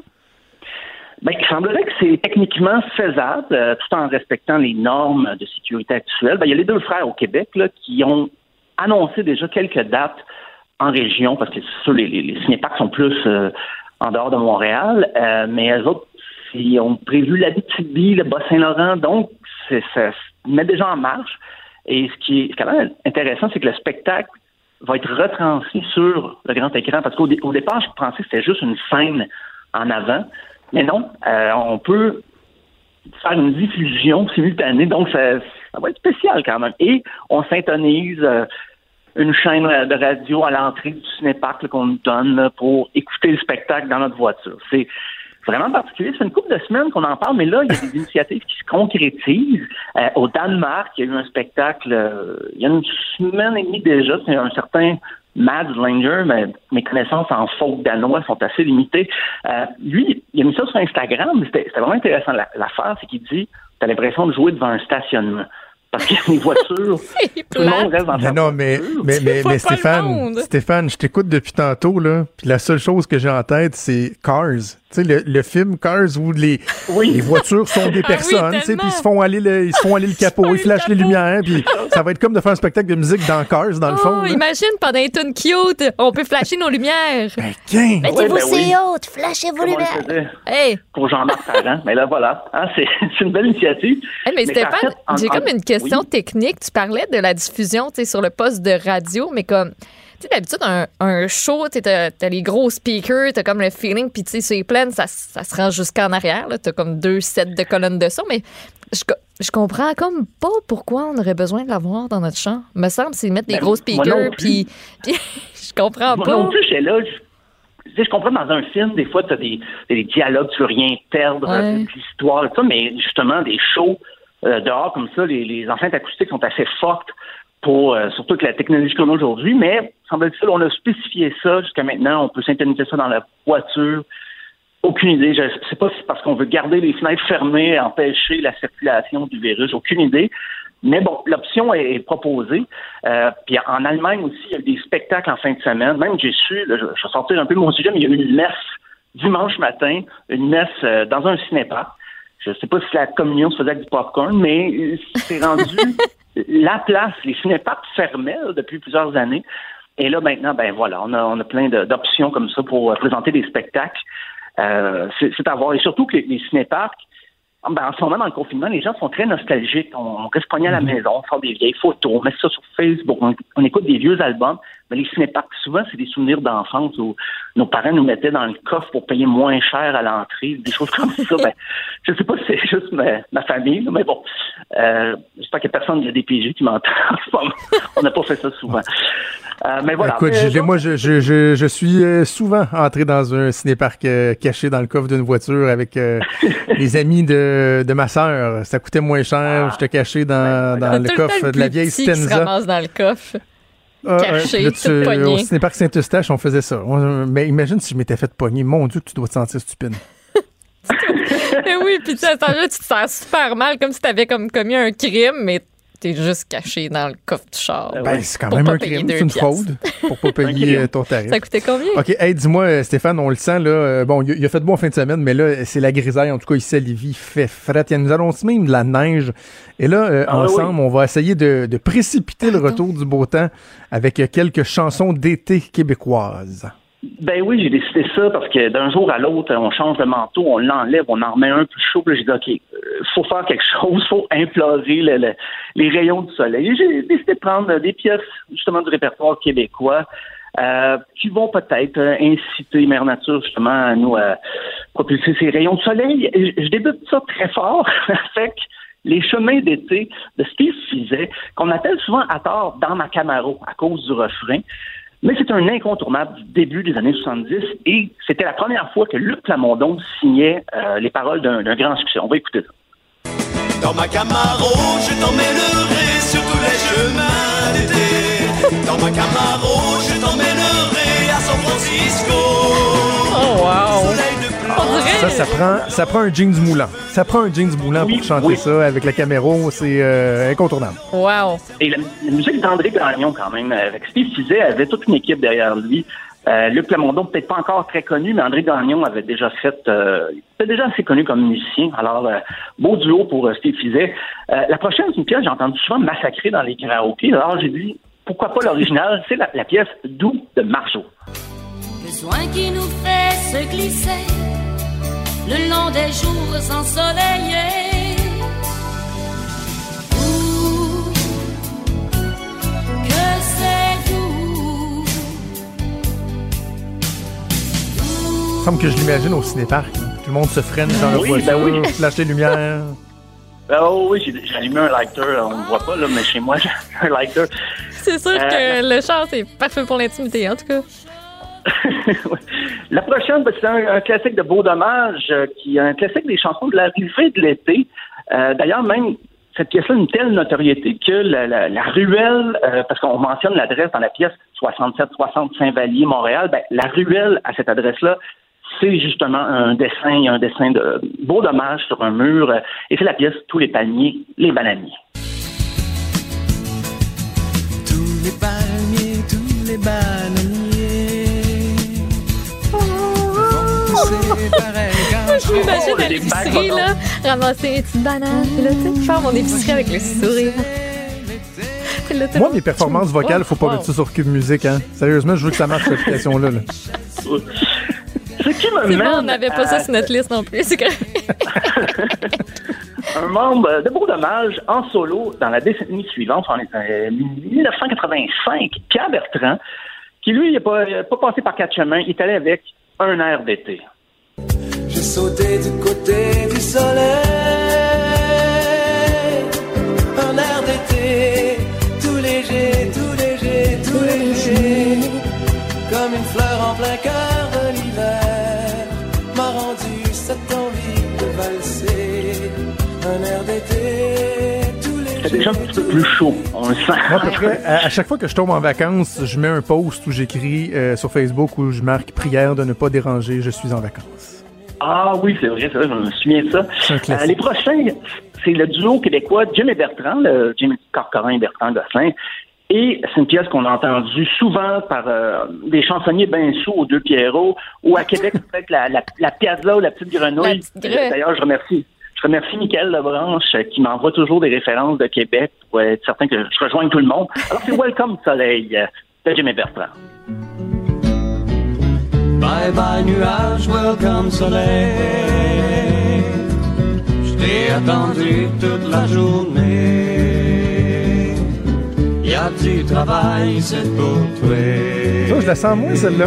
Tu la sens? Euh, tu la sens? pas? je je me- je m'imagine moins les cheveux au vent dans ma voiture euh, en plein soleil. Ah, moi, ça, Un peu moins. la petite grenouille, là, à full pin. Tout le monde qui se Ah tient, ouais. là, bras dessus, bras dessous, avec son petit boc de bière. Euh, la prochaine, c'est euh, un groupe qui s'est reformé au cours des dernières années, mais plus euh, actif dans les années 90. C'est les Frères à Cheval, avec une pièce qui s'appelle tout simplement L'été. Et tu sais qu'une chanson est vieille quand il y a une référence aux expos dedans. Euh, alors, on, on écoute ça, petit refrain d'été. 32 beaux degrés Celsius, au loin résonne l'angélus. C'est l'été, qu'est-ce qu'on peut demander de plus? À travers la couche d'ozone, y a un beau gros soleil qui blonde. Y a rien là, nous autres, on est à l'ombre. Au parc La Fontaine. Je suis pas le plus grand fan des Frères à Cheval, mais cette chanson-là, je l'ai toujours aimée. Oui, ben, C'est vraiment bon, L'été dernier, ils ont essayé de faire une autre chanson un peu estivale, Le Retour du beau temps, ça s'appelait, c'était plus reggae, mais j'ai opté pour la version euh, leur première pièce d'été, si on veut. Euh, la prochaine, c'est Lisa Leblanc qui avait fait son méga tube Ma vie, c'est de la merde, mais elle avait enchaîné avec Il fait chaud, un peu dans le même euh, esprit poétique. Elle, elle- elle parle le fumier du printemps, le swing. Donc, la... j'aime sa poésie. Alors, on va écouter un petit extrait de Il fait chaud. Il fait chaud. Ça sent le fantôme, le swing, le fumier du printemps, puis mère nature. Mère nature!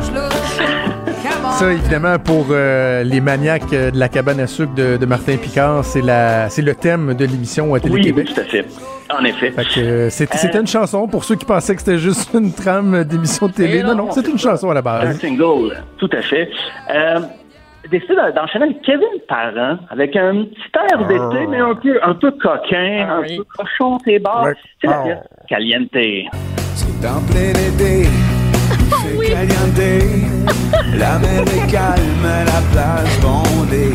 Y a quelqu'un au chalet, y a quelqu'un à la maison. Y a toujours quelqu'un dans chaque direction. Ah ouais, ah ouais, ça sent bien, ça. sent bien. Ah, je pensais qu'ils sont tombés dans le refrain. C'est quoi le refrain?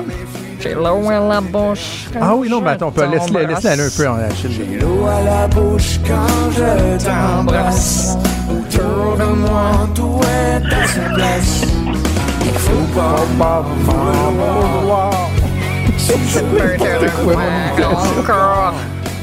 Je sonne plus comme Jean Lapointe que comme Kevin. Ouais, ouais. très bon, très très bon. Je conclus tout ça avec les trois accords et la pièce euh, Tout nu sur la plage, qu'on soit naturiste ou pas. C'est une pièce qui nous donne le goût de courir comme ça dans notre plus simple appareil. Voilà, tout nu sur la plage. Sur la plage,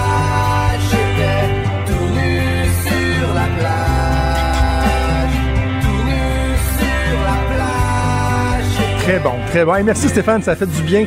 Euh, cette succession de belles chansons québécoises qu'on peut trouver sur euh, Cube Musique, assurément, j'en suis certain. Oui, Alors, je te souhaite... tiens, tiens, je te souhaite une excellente journée pour se reparler demain, Steph. À demain.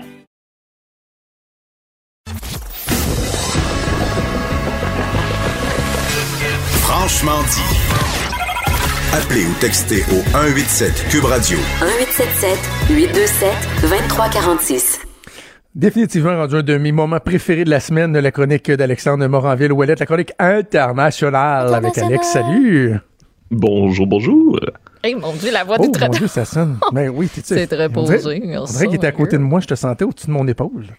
Ouais, j'ai changé un peu mon système de micro tout de même. là. Comme il y avait des gens qui font ça dans leur garde-robe, j'ai décidé de m'en inspirer. Ça sonne très C'est bien, bon, ton c'est bon. garde-robe. Écoute, on commence avec euh, le lama. Euh, me dis-tu héros inattendu? Point d'interrogation. J'ai aucune idée où tu veux aller avec ça. Ben, c'est des études qui sont sorties sur un lama euh, qui est en Belgique, dans un zoo de Belgique nommé Winter, euh, qui aurait peut-être développé dans ses cellules certains anticorps euh, cruciaux pour combattre le coronavirus, la COVID-19. Euh, c'est ce qui va être rapporté cette semaine dans la revue scientifique Cell. C'est le South China Morning Post qui a ramené la nouvelle, qui, a teasé un peu le tout. Dans le fond, c'est des anticorps spéciaux qui seraient sécrétés par le lama, qui se concentreraient sur les, petits pics qu'on voit sur toutes les images de, du- de la fameuse euh, de- Oui, oui, oui. le, la- le virus euh, de la COVID, là, les petits pics. Ouais, c'est ça qui servent un peu, on dit, comme d'ouvre-boîte pour aller ouvrir et puis attaquer les cellules. Euh, bref, ça agirait directement là-dessus, ça les détruirait puis ça diminuerait de beaucoup l'efficacité euh, du virus. C'est certain que là, on s'entend très préliminaire, ça a été fait sur un lama belge, mais euh, c'est très encourageant selon les scientifiques qui travaillent là-dessus. C'est pas la première fois non plus, là, on a vu des, des anticorps de toutes sortes d'animaux qui auraient pu être utilisés et tout, mais il y a deux types d'anticorps chez les lamas, il semblerait, un phénomène assez unique qui permettrait peut-être de, de progresser euh, du côté humain de la chose pour nos anticorps à nous. Bref, c'est à suivre, mais qui aurait cru que le lama pourrait peut-être nous sauver? Euh, moi, ça m'a bien fait rire. J'ai vraiment hâte de voir. euh, La semaine passée, on parlait d'une une scientifique, c'est la microbiologiste, je crois. Ah oui, euh, Madame... euh, pas Tremblay. Suzanne, Non, pas Tremblay. Cécile. euh, oui, c'est ça, Cécile Cécile, Tremblay. Tremblay. Et euh, je, posais la question, est-ce qu'il existe juste comme une bonne combinaison, tu sais, comme un coffre-fort, puis il faut qu'on la trouve, ou il y a plusieurs façons de maîtriser le, le virus? Puis tu sais, clairement, tu regardes ce que plein de gens travaillent, autant au niveau des, des remèdes que des vaccins, tu te rends compte qu'il y a plein de façons différentes, semble-t-il. Il faut juste trouver la, la maudite bonne, là, tu sais. Ouais, c'est ça. Peut-être un, peut-être même, une, comme tu le dis, une combinaison de plusieurs facteurs, là, euh, que ce soit pour le ralentir, là, quitte à ne pas pouvoir l'annihiler complètement. Mais euh, je pense qu'il n'y a, y a, pas, y a pas d'option à négliger, il n'y a pas de piste de- à négliger, même pas celle d'un lama belge. OK, et là, donc, dans tes actualités, tu as un doublé lituanien, deux nouvelles qui nous proviennent de la Lituanie. Vas-y. Ben oui, mais la première, en fait, vous avez commencé à en parler tout à l'heure avec euh, Stéphane Plante par rapport au drive-thru, le drive-in plutôt, euh, soit les cinéparcs pour les concerts. Ben, c'est exactement ce qui est appliqué en Lituanie en ce moment. Ah oui. Ils ont déjà essayé cette, euh, cette fameuse solution-là et ça cartonne vraiment. Là, il y a, près de la capitale Vilnius, il y a eu des concerts qui ont été donnés en plein air. Les images sont incroyables. là. Les autos stationnées, comme vous l'avez dit tantôt, comme dans le film Cars, là, les unes à côté des autres en rang d'oignon. Les gens qui vont écouter un concert, euh, puis les artistes qui ont performé, qui ont adoré euh, faire ça. Là, ça c'est, beaucoup mieux qu'un spectacle par téléconférence. Ils l'ont dit. Euh, ils peuvent au moins entendre la foule, entendre les klaxons et tout. Alors, euh, ça a été là, vraiment un franc succès.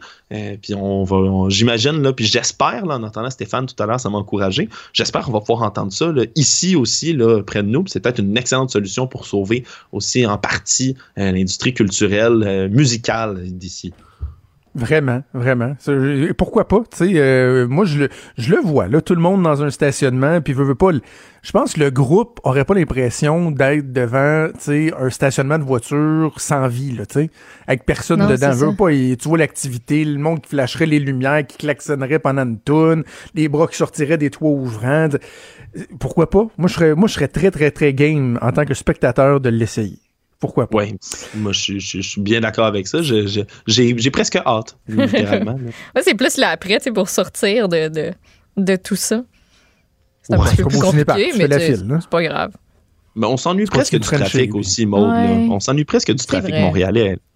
Hein? Ça fait longtemps. Je- J'irai pas, euh, j'irai pas jusqu'à là. Je disais que donc tu avais deux euh, nouvelles concer- concernant la Lituanie. Tu as, tu as aussi nous des, euh, des terrasses là-bas. Ben, c'est fort ingénieux. Non seulement là, ils ont trouvé la, bonne solution, il semblerait que faire des organiser en plein air des activités qu'on fait habituellement dedans, euh, ça peut fonctionner là, mais aussi pour sauver l'industrie des bars et restaurants, ben, ils ont décidé d'autoriser les terrasses à ouvrir et seulement les terrasses pour tout ce qui est bar et resto.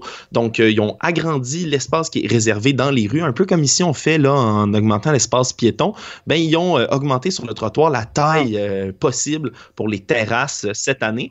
Et les gens, c'est deux par table, évidemment, les tables à deux mètres les unes des autres, mais reste que c'est c'est une solution fantastique pour quand même permettre aux gens ben, d'aller prendre l'air, d'aller prendre un verre sur une terrasse. Dieu sait que c'est quelque chose qui me manque à moi. Et euh, ça, ça permet aussi de générer un peu de revenus, du moins d'appoint, pour les restos là, puis les bars en attendant, évidemment, un déconfinement plus complet. Là. Moi, je, je trouve ça assez intéressant comme idée. Peut-être quelque chose dont on pourrait s'inspirer aussi.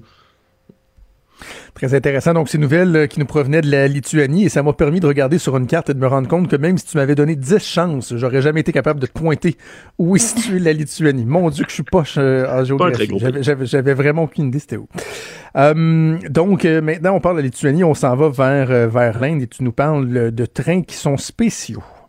Ben, des trains un peu spéciaux, c'est une situation où j'avais entendu parler de ça, mais sans plus, parce qu'en Inde, il y a des centaines et des centaines de milliers de travailleurs, un peu comme des travailleurs saisonniers ici, qui se déplacent, qui migrent des provinces le plus éloignées des grands centres pour se rendre dans les grandes métropoles, euh, y exercer du travail. Là, le problème, c'est qu'avec le confinement, mais ces gens-là se retrouvent prisonniers, si on veut, des grandes villes, euh, ont plus de revenus parce que leur, trava- leur travail est fermé, sont confinés là et les déplacements dans le pays sont limités comme ici et un peu partout ailleurs. Alors l'Inde, le gouvernement a mis en place des grands trains spéciaux, euh, des convois là, exclusivement réservés à ces travailleurs-là qui vont les ramener euh, dans leur coin de pays là, à coups de milliers de passagers dans les trains.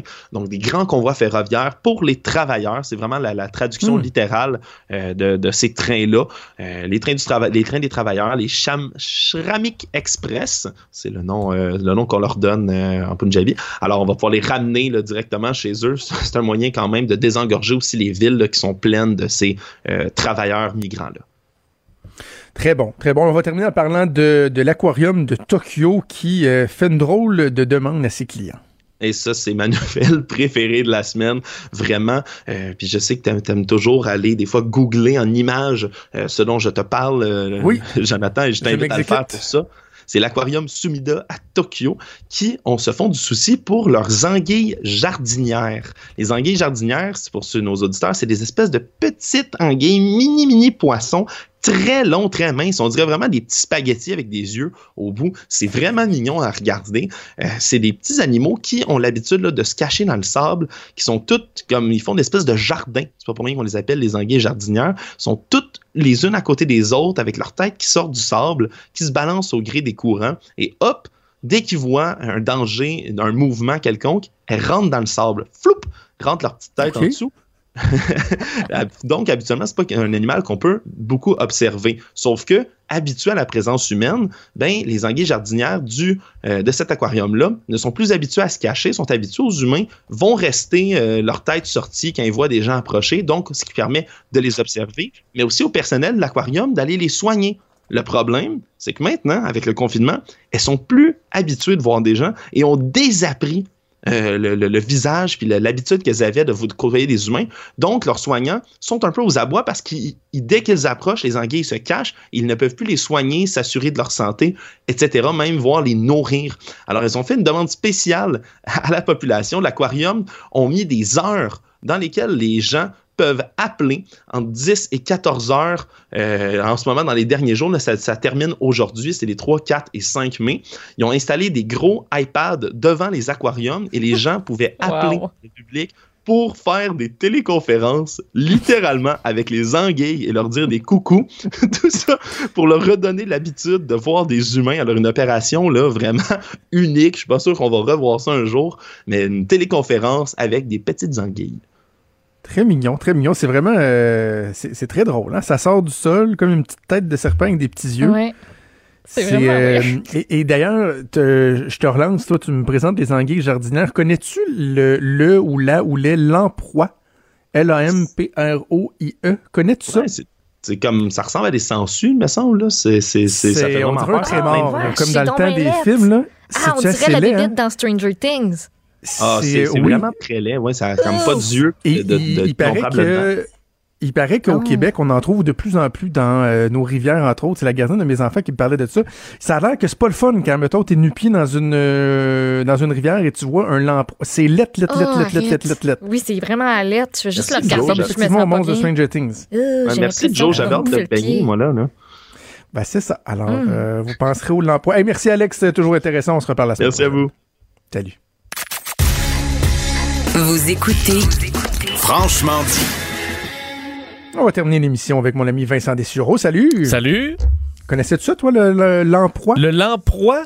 Ouais, je vais aller voir la lamproie photo. Donne-moi des Attends un peu, je vais te montrer ça. Parce qu'on l'a. Oui, oui, oui. J'ai ça L'emploi, parce que j'ai vu, euh, j'ai vu les- vraiment là, comme ça donne pas le Ah, goût. ouais, non, ce sera pas possible. Non. Ce sera pas possible. Mais j'avais vu euh, l'histoire des petits, euh, des petites anguilles à Tokyo, là, donc on peut Ah oui, rendre visite. euh, ouais, parce que. Mais je voyais entre autres aussi dans un, euh, un reportage ce matin en France les les zoos. Moi, j'aurais tendance à dire zoo. Là, je sais qu'on doit dire zoo.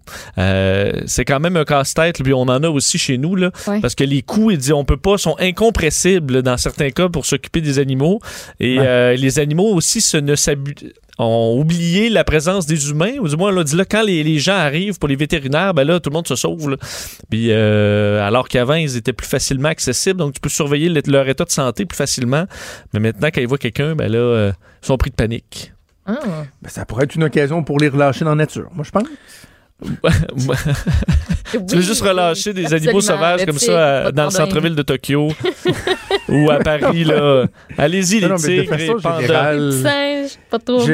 J'y vais dans des zoos là, avec mes enfants, voir les animaux, puis tout ça, mais il- y a un petit côté de- en moi qui est très euh, ami des animaux, très mougli. Ouais, Et, mais euh, je suis pas capable de me dire qu'ils sont heureux dans, dans certaines, certaines circonstances. Ouais, on sais. comprend qu'il y a quand même beaucoup d'endroits où vont garder des animaux en captivité pour euh, parce qu'ils mourraient euh, dans leur état sauvage ou pour faire de la Exact. reproduction de- d'espèces en voie de disparition aussi. Il y a peut-être une façon de le faire. euh, Mais Joe de la bonne façon. exotique, euh, cette façon-là.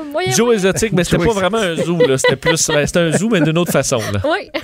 OK. Euh, on a peut-être une petite nouvelle pour terminer, mais juste avant, euh, les auditeurs ont remarqué qu'on ne, on ne se s'impose plus d'aller au point de presse quotidien de Justin Trudeau parce que ça devenait un peu des fois plate et redondant. Mais toi, euh, fidèle au poste, euh, tu manges la claque pour nous et tu te tapes le point de presse de Justin Trudeau qui s'est euh, terminé il y a pas si longtemps. Est-ce que le premier nous a appris quelque chose d'intéressant aujourd'hui? Un peu, mais effectivement, les gens, vous n'avez pas euh, à, vous, à vous infliger ça nécessairement. Là, on va le faire pour vous. Euh, parce que Justin Trudeau, bon, effectivement, les points de presse, a un petit peu moins de viande. Par contre, aujourd'hui, oui, il y a un programme quand même important. C'est presque un demi-milliard de dollars qui sera investi pour euh, dans le domaine de l'alimentation. Je vais donner euh, tout le fin détail dans les prochaines minutes avec Sophie, là, mais en gros, Parfait. 252 millions de dollars pour euh, le secteur agroalimentaire, là, pour aider, par exemple, des transformateurs à sécuriser, protéger leurs employés, à travailler sur des protocoles. On a un programme également pour adapter les, les marchés et aussi rachat de surplus. Une problématique de Oui. producteurs laitiers, on en a beaucoup parlé, là, mais c'est pas juste ça, producteurs de patates euh, ou de volailles qui ont des surplus. Euh, et là, le gouvernement va racheter ces surplus-là et s'occuper de les redistribuer dans des organismes euh, qui en ont besoin. Donc, ça fait que pour l'agriculteur, ben, lui, il sait qu'il peut produire quand même parce qu'il y aura quelqu'un qui va l'acheter euh, au bout du compte. Et s'il n'y a personne, ben, ce sera le gouvernement. Donc, c'est en gros ce qui a été annoncé euh, aujourd'hui par le premier ministre. OK, on va terminer avec une, une petite nouvelle intéressante que tu as dégotée parce que depuis le début, on dit qu'on craint la mutation du virus. S'il fallait qu'on travaille sur un remède, un vaccin, et là qu'il mute, et normalement, lorsqu'il y a une mutation, il devient encore plus euh, coriace, encore plus difficile à, à contrer. Mais là, ce sur quoi on s'interroge va à l'encontre de ça, à l'inverse de ça. Oui, parce que les mutations, ça peut aller de tous les bords. là. Ça peut être une mutation qui rend le virus plus euh, puissant ou d'autres qui font l'inverse. Et c'était d'ailleurs arrivé euh, au... au SRAS euh, en 2003, où le virus avait muté pour une version moins agressive, ce qui avait euh, ben, aidé grandement, évidemment, à la santé publique. Et là, selon euh, une, une étude de l'Université de l'Arizona, on, a retrouvé, parce qu'on fait des tests sur le code génétique d'un paquet de gens qui se font tester. Là, donc, dans ce cas-là, c'est 382 échantillons. Et on a découvert, dans un de ces échantillons, une nouvelle mutation qui n'avait jamais été vue avant du coronavirus, euh, qui le rend, en fait, on dit, c'est à peu près 30 000, on dit des lettres là, pour faire le code génétique de tout ça. Et dans son cas, il en manque, il manque 81 de ces lettres-là, ce qui rendrait le, le virus, dans le cas de ce patient, qui est- s'est quand même présenté à l'hôpital parce qu'on a testé juste des gens malades, mais une version beaucoup, plus, beaucoup moins agressive de la maladie. Et si c'est cette souche-là qui commence à s'étendre aux États-Unis, ce serait une très bonne nouvelle. Euh, également, sur le fait qu'on on parle souvent de comparaison avec le VIH, là, comparaison très euh, qui, qui- qui est tirée par les cheveux. On dit le VIH, là, ça mute tout le temps, là, dans certains cas, des milliards de fois par jour, milliards de copies par jour. Alors, c'est pour ça que c'est très difficile de faire un vaccin. Mais on dit que, selon ce chercheur-là, derrière l'étude, le nouveau coronavirus est euh, plutôt stable, euh, ce qui rend la possibilité d'un vaccin beaucoup plus facile et envisageable, étant donné qu'il ne mute pas beaucoup. Euh, on a une autre étude là, qui analysait le, le- le- le- le virus qui, qui original, qui est ar- arrivé à Wuhan et qui Ouais. s'est promené à travers le monde, qui lui serait, aurait muté dans une version beaucoup plus contagieuse, mais heureusement pas nécessairement plus mortelle. Alors, est-ce qu'on peut penser qu'il va avoir tendance à muter, mais de façon positive plutôt que négative? Mais c'est peut-être pas impossible selon euh, ces chercheurs de l'Université de l'Arizona. Encore là, la publication est faite euh, et va être analysée par les pairs, là, alors ça reste à voir, Mhm. mais euh, ça semble quand même être sérieux. Alors, on va prendre les bonnes nouvelles où, euh, où oui, ils sont. c'est ça. Un petit peu de réconfort, Absolument. un petit peu d'espoir, en tout cas, même si on n'a pas euh, d'absolu. Alors, euh, voilà, ça fait du bien. Merci, euh, Vincent. T'écoutes avec euh, Sophie, donc, pour ton bulletin euh, détaillé par rapport à la COVID-19 également euh, cet après-midi avec euh, Mario. Salut. Salut. J'attendais que tu me dises salut. Je pensais que t'allais je- juste juste, partir. J'ai comme eu un doute, là. C'est ça qui disent, Mais fait. c'est vrai que d'habitude, je fais ça. Hein? J'enligne ça, puis je te close euh, Ouais. le show. Mais là, je, je, je, je sais pas. Ben, je- J'espérais une réponse. Salut. Ouais. Au moins, on n'a pas de délai là, comme euh, sur FaceTime. Là. Alors, euh, j'ai pu réagir vite. Voilà. Parce que vous, vous vous Ok. voyez, mais moi, Bon. je ne te vois pas. Hey, bonne chance. Hey, Salut. salut. OK, merci à toute l'équipe, à Achille Moinet à la mise en onde, euh, Mathieu Boulay, à Frédéric Mocoll, à la recherche. Un gros merci à toi, Maud. On vous souhaite une excellente Yes. journée. Il y a Sophie Durocher qui s'en vient. Nous, on vous retrouve demain à 10h. Salut.